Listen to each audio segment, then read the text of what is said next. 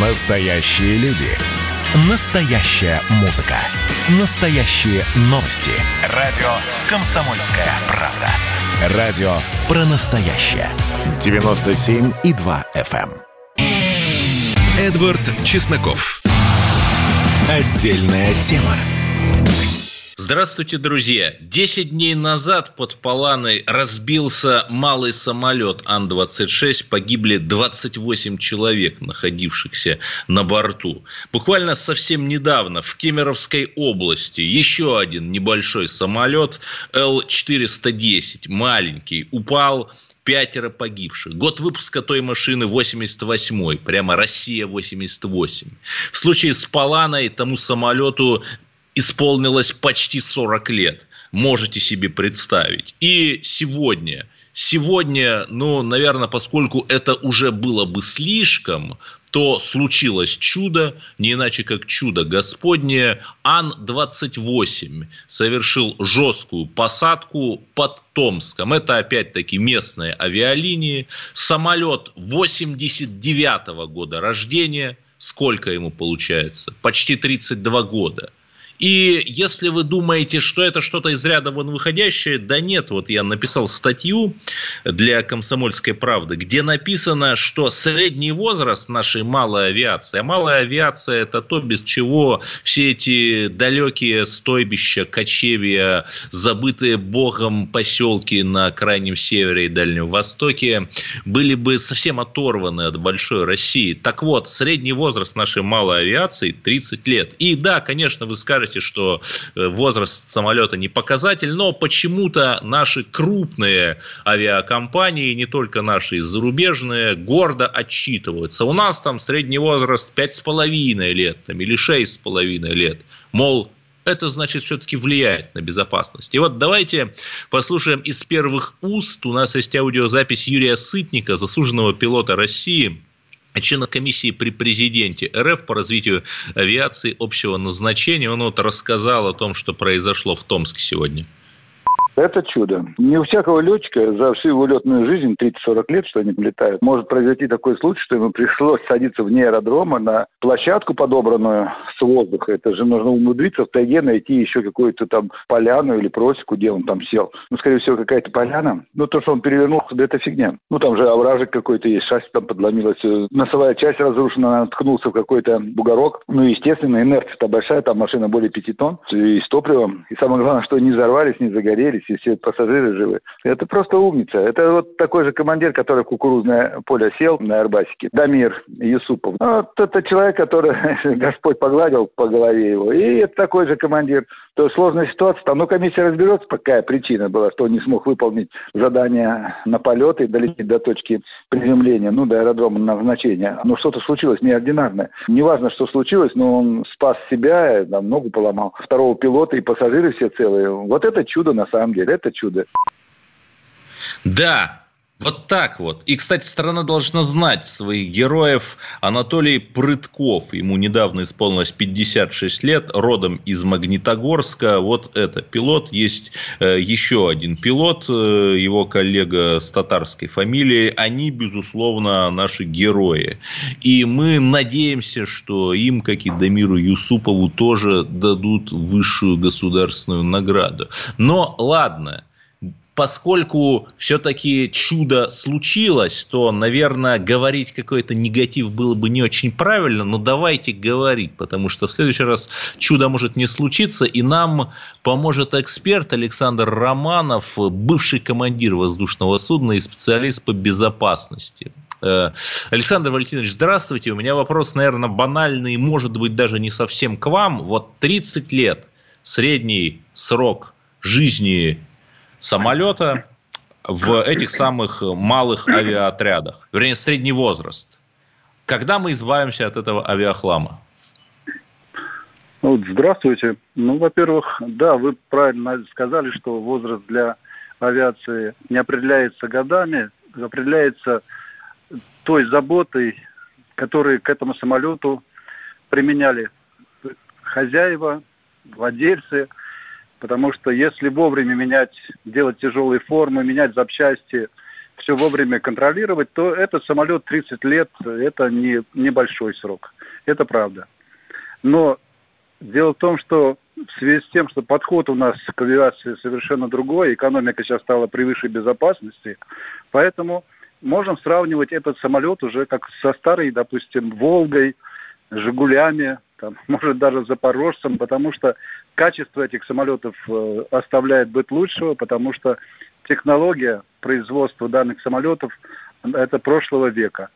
Поэтому запчастей тоже большая проблема. Наша малая авиация, она сейчас даже, как я сказал, не в зародыше, она еще даже не зачата. Поэтому я считаю, что подход, и сейчас разговоры идут в правительстве о том, что сейчас какие-то круглые столы, о том, что нужно все-таки делать свои самолеты российские. Ну, хотя бы на разговорах мы пока и остановимся. Да, но еще ведь есть одна проблема. Я сильно сомневаюсь, что зарплаты вот в этих там условных авиалиниях Колымы, где два стареньких Ан-2, сильно выше, чем в Аэрофлоте. Я даже сомневаюсь, что они такие же. То есть нет ли такой опасности, что вот именно лучшие пилоты уходят в большие авиакомпании наши и зарубежные, а на вот эти вот малые самолеты на местных авиалиниях набираются люди по остаточному принципу, может быть, не столь умелые даже, простите, не столь здоровые. Ну, я с вами не, не соглашусь, потому что э, несмотря на то, что самолеты старые, а получается, что они давно себя уже окупили, то есть каких-то отчислений огромных амортизационных нет уже. Авиабилеты, они на уровне запредельных, особенно по северу. То есть э, владельцы данных компаний, они имеют огромные средства для того, чтобы все-таки содержать и платить э, летному составу более-менее нормальные в наше время деньги. Я не люблю считать чужие зарплаты, но я думаю, что это не главная проблема, потому что в авиации люди, вот командир, которому 56 лет, это наше поколение, романтики, которые пришли в авиацию не за деньгами, а именно за любовью к авиации. Поэтому они отдают всего себя и не считают чьи-то деньги на больших самолетах. Да, это было бы очень хорошо, но у меня, у нас есть э, серьезное сомнение, что в принципе сейчас вот эта вот система с малой авиацией сделана как надо. Потому что вот мне написал в личку читатель дословно, сейчас уничтожена частная система подготовки пилотов.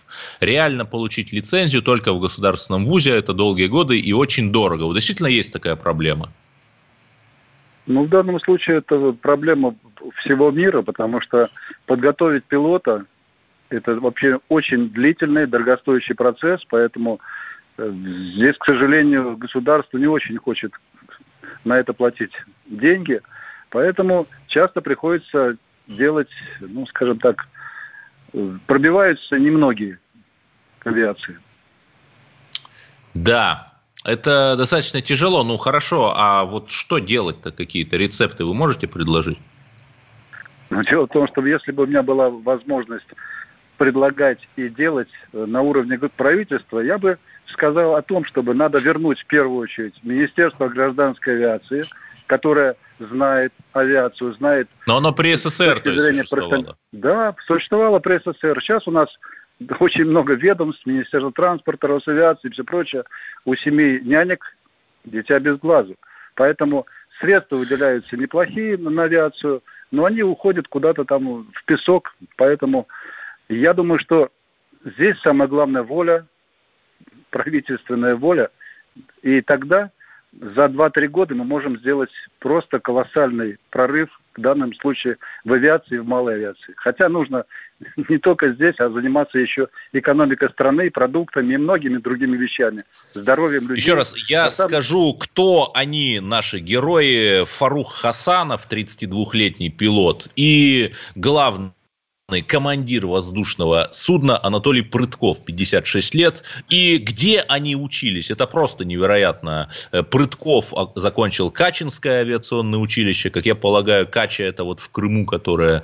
И Фарух Хасанов закончил э, Государственную летную академию Украины. То есть видимо, в России у нас э, как-то мало летных училищ, которые могут выпускать достойных пилотов, или нет? Да, сейчас очень ограничена возможность для летного состава для того, чтобы именно поставить на крыло молодого человека. Да, и более того, вот насколько я знаю, там, по-моему, одно, что ли, училище, там, в Ульяновске или нет? В Ульяновске это высшее авиационное училище – Э, туда тоже пройти очень сложно и с каким-то надо блатом, с какими-то там подходами, потому что э, на данный момент, э, вот лет 5-7 назад, все уже понимали, что в авиации будет прогресс, рост и так далее. А на самом деле сейчас в связи с пандемией авиация, она сейчас немножко в упадническом состоянии. Ну, Россия, тем не менее, в отличие, например, от Европы, без авиации прожить не может, потому что от той же Паланы, ну, как, как хотя бы до Петропавловска-Камчатского долететь, не знаю, на собаках, может быть, или на оленях.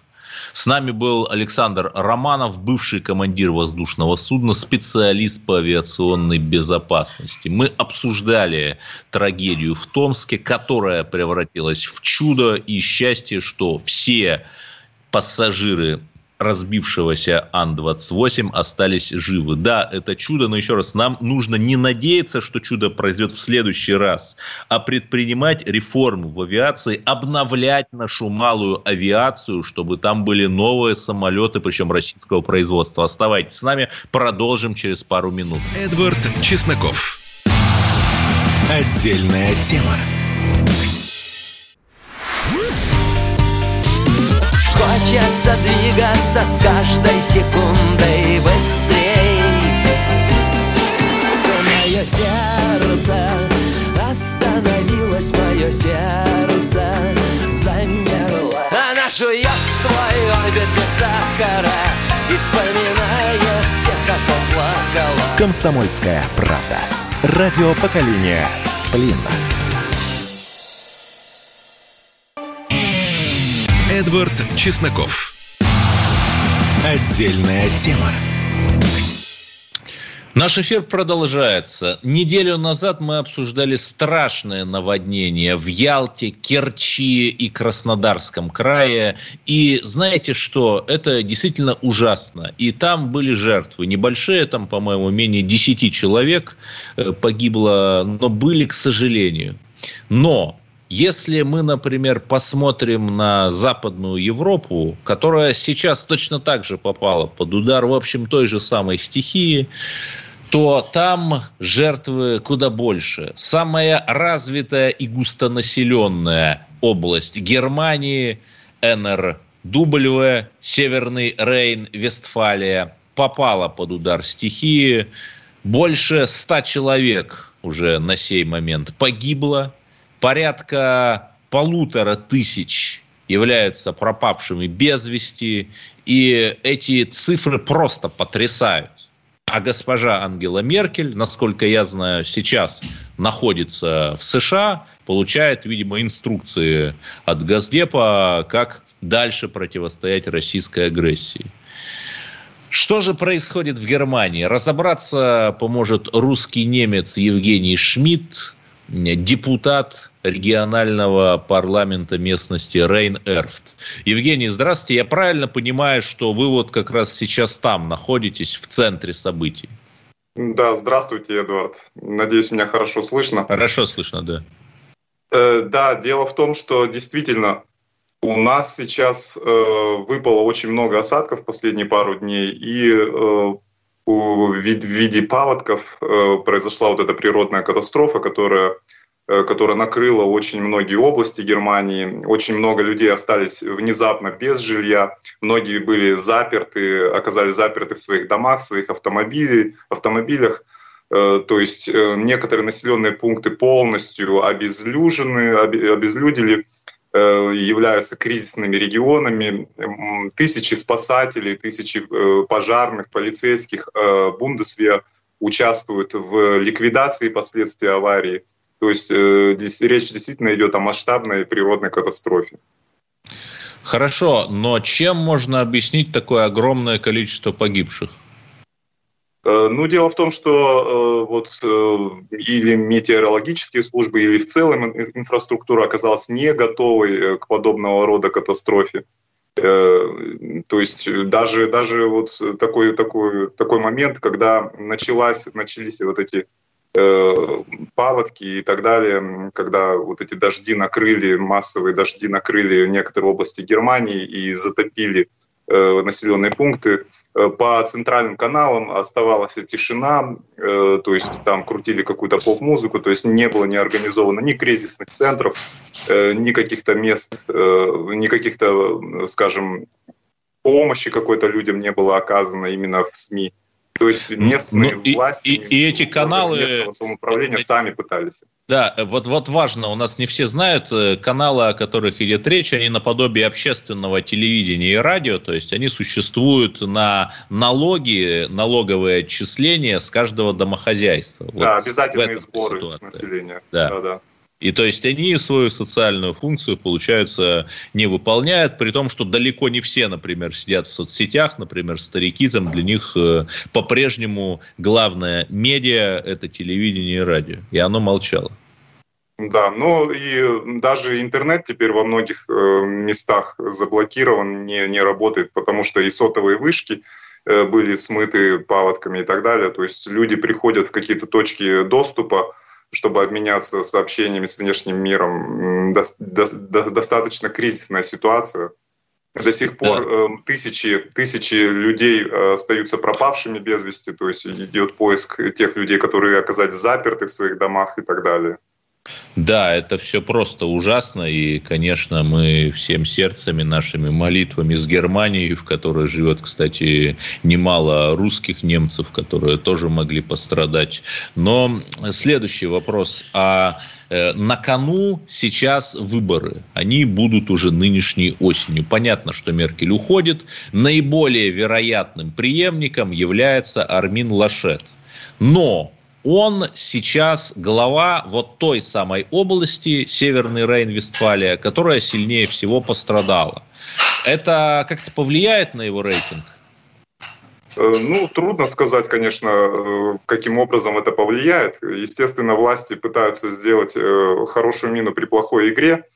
Так же, как было и во времена короны, мы можем вспомнить. Сначала никто не верил, что корона существует. Потом э, Германия вдруг стала массово э, раскидывать своими теми, тем медицинским материалом, которые были на складах, чтобы показать, насколько э, вот, благотворительно страна функционирует.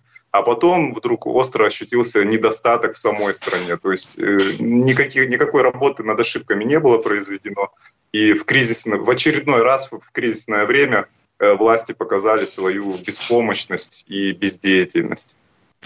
И Минобороны Германии уже объявила режим военной катастрофы из наводнений. Еще были некоторые непроверенные публикации о том, что новые немцы, те самые пресловутые беженцы, устраивают мародерство в магазинах в затопленных городах, потому что... Да, там, локальная пресса городка под, э, под Ахеном Э, писала о том, что э, в то время как, как тысячи людей участвуют в ликвидации, тысячи добровольцев э, последствий вот этой катастрофы, в центре города были замечены случаи мародерства, в котором принимали участие там, десятки или сотни людей, скажем, с миграционным прошлым. У нас так говорят. То есть фактически э, те э, люди, которые Меркель пригласила в страну, они не, не, не стали участвовать э, в ликвидации последствий наводнения или вот паводков, а стали просто мародерствовать по магазинам. И полиции пришлось даже оттянуть часть сил с, вот с этих работ для того, чтобы центр города обезопасить от этих толп мародеров. Э, Евгений, а вот в местности Рейн-Эрфт, где вы находитесь, там-то все хорошо, вот непосредственно Нет, где вы? Наша, наша, наша местность тоже частично пострадала, то есть город Эрфштадт э, также был частично затоплен. Э, у нас люди есть в нашей партии, которые живут в этом городе, они постоянно сообщают о ситуации на месте. То есть, Но тут э, я, я бы... просто поясню, Евгений принадлежит к оппозиционной партии «Альтернатива для Германии», но я не думаю, что сейчас как-то нужно это педалировать, потому что получится, что мы как-то рекламируемся на фоне вот этой вот катастрофы.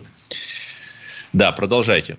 Да, то есть есть люди, которые именно э, в, в регионах пострадавших находятся, они нам сообщают э, буквально там ежеминутно, ежечасно о ситуации. Э, местные власти, конечно же, пытаются как можно быстрее снабдить людей всем необходимым. Очень много добровольцев участвуют, вот, волонтеров, которые пытаются помочь людям. Самое главное найти Э, тех людей, которые оказались э, где-то э, стихии застигнуты и не могут выйти на свободу. То есть сейчас, сейчас идет именно борьба за жизни людей. Но мне интересно, вот как у вас поставлено информирование? Потому что у нас, например, Министерство по чрезвычайным ситуациям, МЧС, рассылает смс вот буквально сегодня. Осторожно, в Москве гроза, шквальный ветер, э, смотрите в оба. А у вас вот э, что-то такое происходит, какое-то информирование? Э, ну, то так, чтобы центрально как-то это происходило, я не слышал. То есть по нашей местности никак, никакой рассылки не идет. Единственное, что локальные СМИ, локальное радио, естественно, э, пытаются координировать эту всю работу, пытаются э, оказать людям помощь. То есть там действительно идет какая-то координационная работа именно э, в рамках вот локальных каких-то населенных пунктов. Еще один интересный вопрос, который волнует наших радиослушателей. Когда, например, в Крыму было наводнение, то людям, чьи дома пострадали, предлагалось 100 тысяч рублей правительственной компенсации. Это, безусловно, мало, конечно, но мне интересно, а в Германии вот какая-то компенсация такого рода предусмотрена там для человека или для бизнеса, если пострадало имущество? Я уверен, компенсация какая-то будет, но пока еще рано говорить, потому что мы сейчас являемся действительно в центре э, этой катастрофы. Э, пока еще рано говорить о том, какие средства будут выделены правительством на компенсации и сколько действительно на руки попадет. Для этого требуется для начала оценить вообще размах катастрофы, размах э, вот, финансовых потерь. Но я еще помню, что Герхард Шредер, когда он в 2005 году переизбрался, ему как раз помешало наводнение. Оно тогда было в Германии, и они, э, чиновники, достаточно вяло, эта история довольно старая, но они так достаточно вяло ликвидировали наводнение. В общем, считается, что это стоило Шредеру поста канцлера, и тогда избралась, собственно, Меркель от конкурирующей партии. Вот насколько сейчас, э, еще раз, это может как-то повлиять на итоги выборов, потому что, например, те же зеленые говорят, все происходит от изменений климата, смотрите, наводнение, результат изменений климата, значит, вот голосуйте за зеленых. Ну да, дело в том, что тут следует отметить, что наводнения уже случаются и на протяжении э, и прошлого, и позапрошлого века. Э, тут не надо, не надо говорить о том, что это все результат э, изменения климата под воздействием человека эти наводнения, они и раньше случались, причем э, и в более крупном масштабе. Э, естественно, политические, некоторые политические силы, популистские, как зеленые, пытаются использовать катастрофу для набирания политических очков. Э, они этим всегда занимаются. Но тут, конечно же, у многих это и вызывает раздражение. То есть в то время, когда людям нужна помощь, некоторые популисты пытаются именно эту катастрофу для своих политических целей использовать. Это, конечно же, неправильно. Э, людям а, Евгений Шмидт, житель Северного Рейна Вестфалии, рассказал нам, что происходит. Оставайтесь с нами, поговорим о Туве. Чесноков. Отдельная тема. Радио «Комсомольская правда» — это настоящая музыка. Я хочу быть с тобой Напои меня водой твоей любви.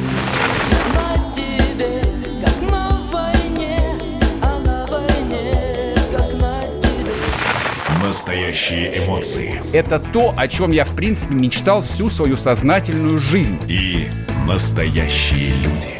Мы ведь не просто вот придумали и пошли на полюс. Мы к этой цели своей, ну, лет 10 готовились, шли. Радио «Комсомольская правда». Живи настоящим. Эдвард Чесноков. Отдельная тема. Из всех регионов России Республика Тыва, это официальная статистика, находится на 82-м месте по воловому региональному продукту, на 81-м по продолжительности жизни, на 7-м по безработице и на первом по убийствам на 100 тысяч человек. При этом власти Тувы что можно посмотреть на сайте госзакупки, тратят миллионы денег миллионы рублей на создание своего положительного образа. Например, один только новостной портал в центре Азии, в общем, малоизвестный за пределами республики, получил с 2017 года почти 4,5 миллиона рублей. Да, в общем, наверное, не так много по сравнению с какими-то другими распильными историями, но учитывая реальную, а не медийную картинку в Туве, все печально. И вот что же там происходит на самом деле? Евгений Топас, э, репортер царского телевидения, побывал там. Сейчас он у нас на линии. Э, Евгений, собственно, какие у вас впечатления? Здравствуйте, Эдуард. Э, более подробно можно об этом посмотреть в моем репортаже на царском телевидении. Но э, по факту я туда поехал за тем, чтобы разобраться с проблемой русофобии в регионе, потому что с 90-х э, там с этим была ситуация очень плачевная. Но в момент, когда я там оказался, я понял, что ситуация плачевная там просто совсем. Начиная с Э, экономики, с возможности обычного человека там, построить бизнес, еще что-то. При этом неважно даже какого там, у вас э, была там грузинская девушка, там, для любого да, человека. Да, то есть э, мы рассматривали с самого начала историю семьи Картозия. Это семья, которую, это женщина Кристина Картозия, ее родители очень жестоко убили. То есть там просто по ее информации Э, там около 16 человек э, через форточку пробрались к ней э, в дом и устроили страшную резню. И самое парадоксальное, что очень сильно характеризует регион, что в принципе в этом населенном пункте люди живут таким образом, что они знают, кто убийцы, они знают их фамилии, лица, но какую-то выдать на это реакцию, там, пожаловаться властям, попытаться добиться реакции Москвы, никто, кроме самой Катози, не пытался. А даже. убили ее родители, чтобы отжать бизнес, я правильно понимаю? Ну, по большому счету, э, там э, э, такая комбинированный мотив, потому что э, тувинец у тувинца там не будет отжимать бизнес. Э, то есть э, там вот этот национализм, который рос в 90-х, он до сих пор очень актуален. А, тувинец у русского, тувинец у грузина, тувинец там у кого угодно отберет бизнес. И более того, там люди... Ну, я бы сказал, все-таки не тувинец вообще, а, скажем так, местный бандит, чтобы уж там не равнять всех. Да, э, я понимаю в эфире, какое радио я сейчас нахожусь, но, к сожалению, мы сталкиваемся с тем, что вот если бы у нас так вышло, что теракты совершали бы люди с красными волосами, мы бы к ним э, относились бы более настороженно. И в данной ситуации, так как там бандиты являются в абсолютном большинстве тувинцы, э, тувинцами, то мы вынуждены говорить так, не с целью разжечь межнациональную рознь, а с целью быть наиболее достоверными. По этой причине я говорю так. И люди настолько запуганы криминальной властью, что они, зная э, лица, зная фамилии убийц, э, не могут добиться правды, иногда не желают добиться правды. Люди живут, э, даже не занимаясь никаким бизнесом, обязаны платить дань криминальным структурам. Это еще раз, это они вам сами рассказывали? Да, да, безусловно. Это информация от э, обычных местных. То есть у меня не было цели, э, как у части там либерально-демократических журналистов, которые приехали туда для того, чтобы чтобы показать, типа, посмотрите, какой я смелый и залез вот в такую вот дыру, где опасно. Нет, у меня э, была цель, э, собственно, разобраться с проблемой русофобии. И, и еще раз, эти люди, вот, которые вам рассказывают о своих проблемах, там, об убийстве родителей, они есть их лица в вашем репортаже, и они вот об этом рассказывают на камеру, да? Да, да. да. Просто чтобы, да, просто Более чтобы... того, человек рассказывает об этом ужасном убийстве, и человек просит главу Следственного комитета, человек просит там местные органы МВД хоть как-то начать поспособствовать э, расследованию. Она не просит там, не знаю, там бунты, восстания, что-то еще. Она просит абсолютно законные меры чтобы были приняты. И она же объясняет, что в регионе в настоящий момент... Она это, это вот женщина по фамилии Картозия. Кристина Картозия, да. Вот. И она же объясняет, что в настоящий момент в регионе это невозможно по той причине, что э, органы МВД, э, все следственные органы, в принципе, все надзирательные органы настолько тесно сплелись с криминальными структурами, что, в принципе, следственные действия невозможны. Э, Еще раз, в каком населенном пункте Тувы вот эта картозия живет, у которой родители убили? Там такие названия из «Властелина колец». В настоящий момент сейчас я могу На перепутать. букву «Ш», по-моему. Просто Да, меня да, что да. поразило, э, вы сказали в своем фильме, что около 50 русских семей в этом небольшом населенном пункте или хотят уехать, или там продают квартиры, в общем, готовятся куда-то эвакуироваться в Прошу, прошу, заметить, правда? прошу заметить, что э, я на этом сделаю акцент. Это не мои слова, потому что мои слова, как приезжего журналиста, могут интерпретироваться как э, ну, э, ангажированное какое-то мнение для того, чтобы добиться там определенной реакции зрителя. Нет, это были слова этой женщины, это были слова, которые были подтверждены другими русскими людьми в регионе. То есть, э, и если смотреть в более крупном масштабе, это э, слова, которые были подтверждены, э, собственно, реакцией президента, когда он приезжал э, в Туву с комиссией, э, и также э,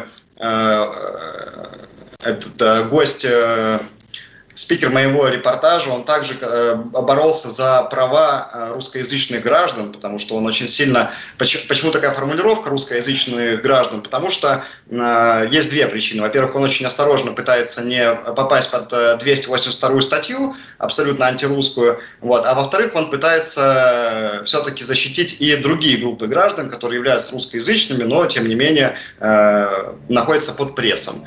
И по его словам, проблема в Туве э, шовинизма, проблема в Туве вот, насильственных преступлений на этой почве, она остается актуальной.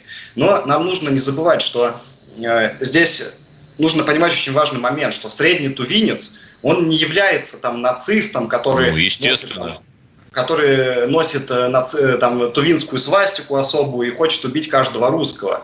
Э, Есть определенная группа граждан, которая, начиная там с верхних слоев, пыталась добиться власти и получить какие-то экономические дивиденды за счет вот, разжигания вот этого шовинизма.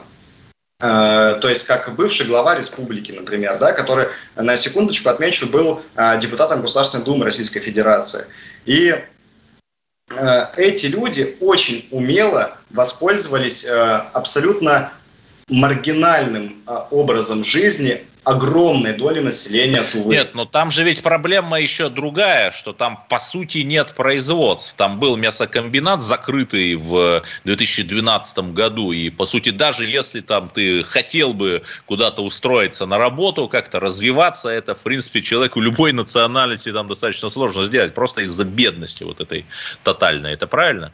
Э, Если мы говорим о бизнесе, нам нужно оперировать не, э, не, не только о бизнесе, о в том числе вот реализации человека как специалиста в какой-то там промышленной сфере. Нам нужно понимать несколько факторов иметь их в виду. Почему-то, э, ознакомливаясь э, с публикациями других каких-то средств массовой информации, я не заметил оперирования этими фактами. Но Тува фактически связана с Российской Федерацией, с ее территорией одним э, транспортным потоком, а- одной трассой.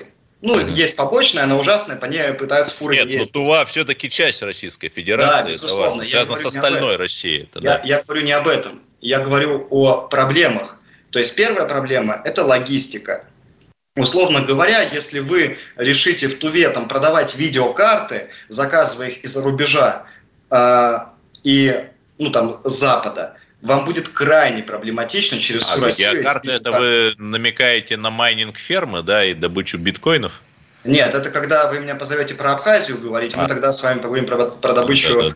биткоинов. А по- пока я говорю о э, любом товаре, который Ну, вот я вы понял, да. заказывать э, Западе, Запада. Это первый момент. Второй момент. э, в Туве инфраструктуру, всю промышленную создавал Советский Союз. И она развалена не по причине того, что там тувинцы спились или еще что-то. Она развалена просто потому, что производства, такие как э, самые популярные производства в Туве, такие как асбестовые производства, они перестали быть актуальны. Ну, экономические цепочки рухнули вместе с развалом СССР.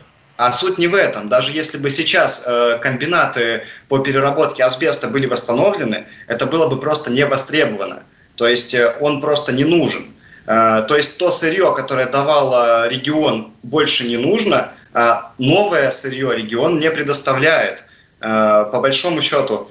Но, тем не менее, в Туве есть население, в Туве есть рабочие места. Э, и более того, в Туве есть мотивация для государственных служащих всех Э, ну, всех специализаций, такая как э, северный коэффициент, так называемый, то есть там значительно выше зарплаты бюджетника. Да, у нас меньше минуты остается, надо, да, заканчивать. чем в соседних регионах. Э, и по большому счету, самая главная проблема тувинцев, э, сейчас не разжигая говорю, в том, что они тувинцы. Объясню, объясню, объясню почему. Э, потому что народ убивает друг друга, народ спивается, народ э, буквально режет друг друга ножами не потому, что им э, чем-то мешают русские, Российская Федерация или что-то еще. Это фактически генетический биологический процесс. Э, Евгений Топас у нас на линии, репортер царского телевидения, с которым мы сейчас обсуждали его документальный фильм о Тыве. Еще раз, преступность не имеет национальности, национализм не имеет национальности. Оставайтесь с нами. Эдвард Чесноков. Отдельная тема.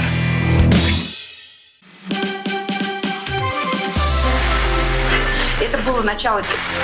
Это действительно история, которая будоражит. Так вся страна обалдела. И Россия родина слонов, она от океана до океана, да. И мы, мы всегда правы, мы никогда не сдаемся. И самое главное, что же будет дальше? Комсомольская правда. Это радио.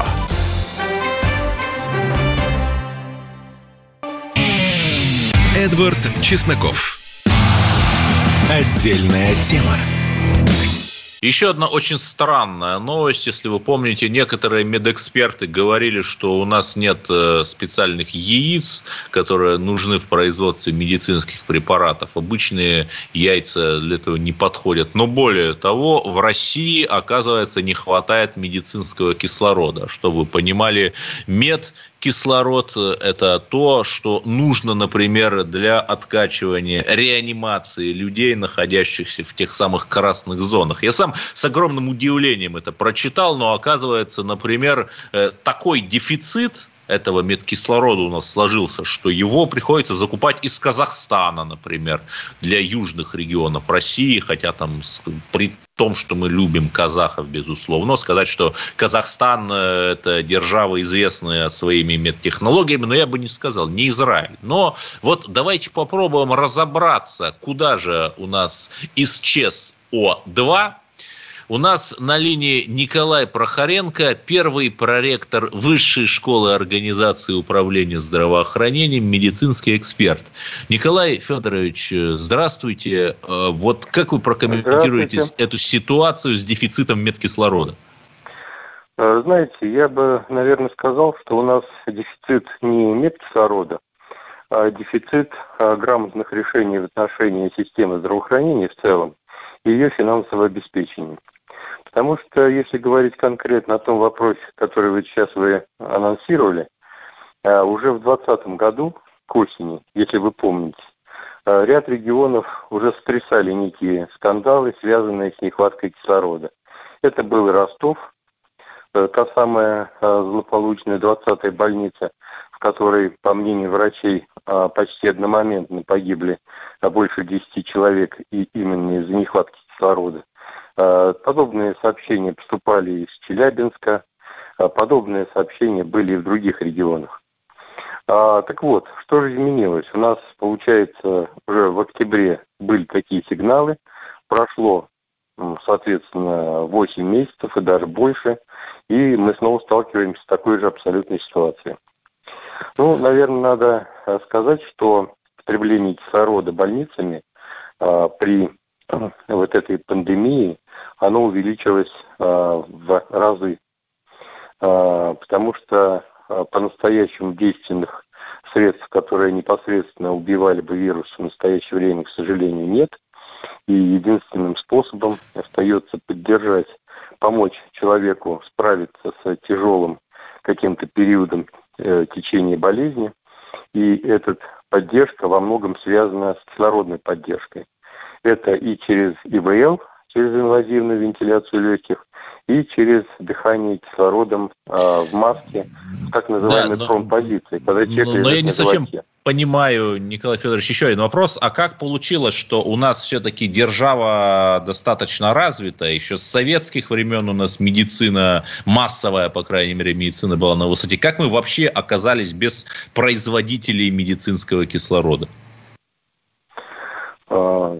У нас, э, знаете, я не знаю, по по каким меркам вы меряете величие державы, вот, но я смотрю с точки зрения именно организации здравоохранения, у нас а, последние 20 лет, а особенно со времен вот так пресловутой оптимизации, честно говоря, величием здравоохранения это и не отличалось.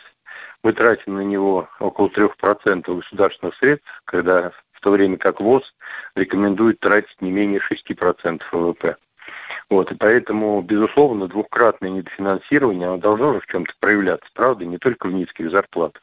Вот, в частности, в нехватке а, оборудования для кислорода. Дело в том, что у нас традиционно больницы снабжаются по так называемой баллонной схеме, когда стоит а, специальное такое а, помещение небольшое, может и на улице, куда подвозят баллоны кислорода по 40 литров, вы их все, наверное, видели. Красные такие, такие. да? А, синие. си- Синие, синие они, да. Вот, каждый баллон весит по 65 килограмм, его э, крепкие дядечки э, волокут по земле, подключают, э, пустые увозят, и так продолжается, соответственно, цикл бесконечно.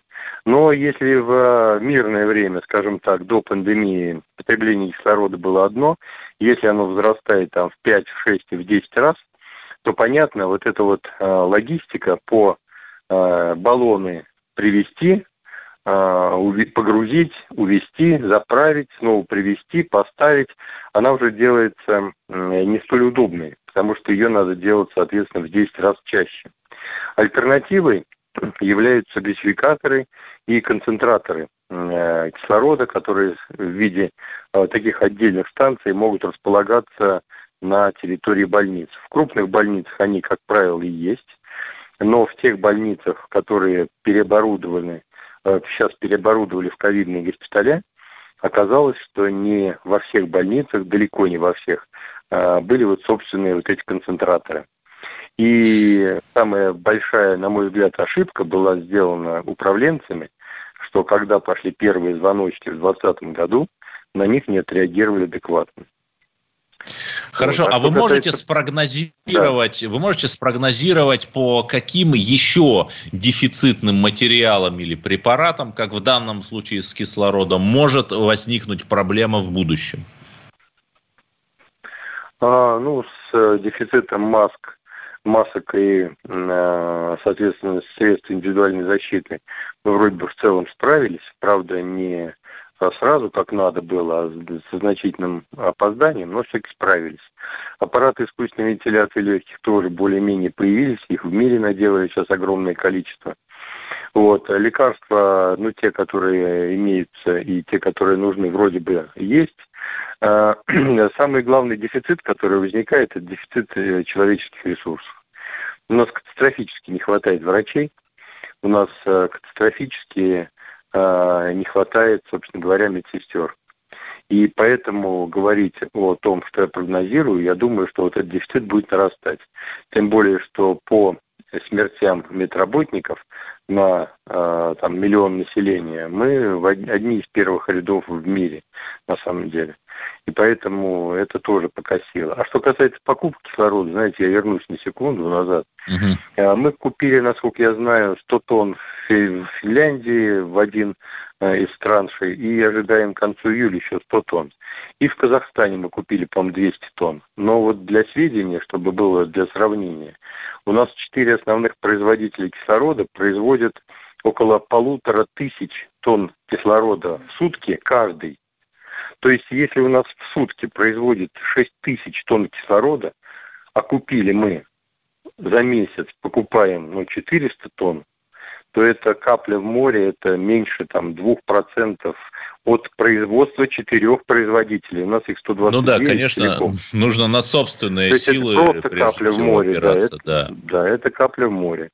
Вот это к вопросу о стратегических решениях, о величии и о правильности управленческих действий. Ну, спасибо. Э, с нами был Николай Прохоренко, первый проректор Высшей школы организации управления здравоохранением. Мы обсуждали очень важную, тяжелую тему, как нам ликвидировать недостаток тех средств, для которых нужно, которые нужны для лечения коронавируса, таких как, например, кислород.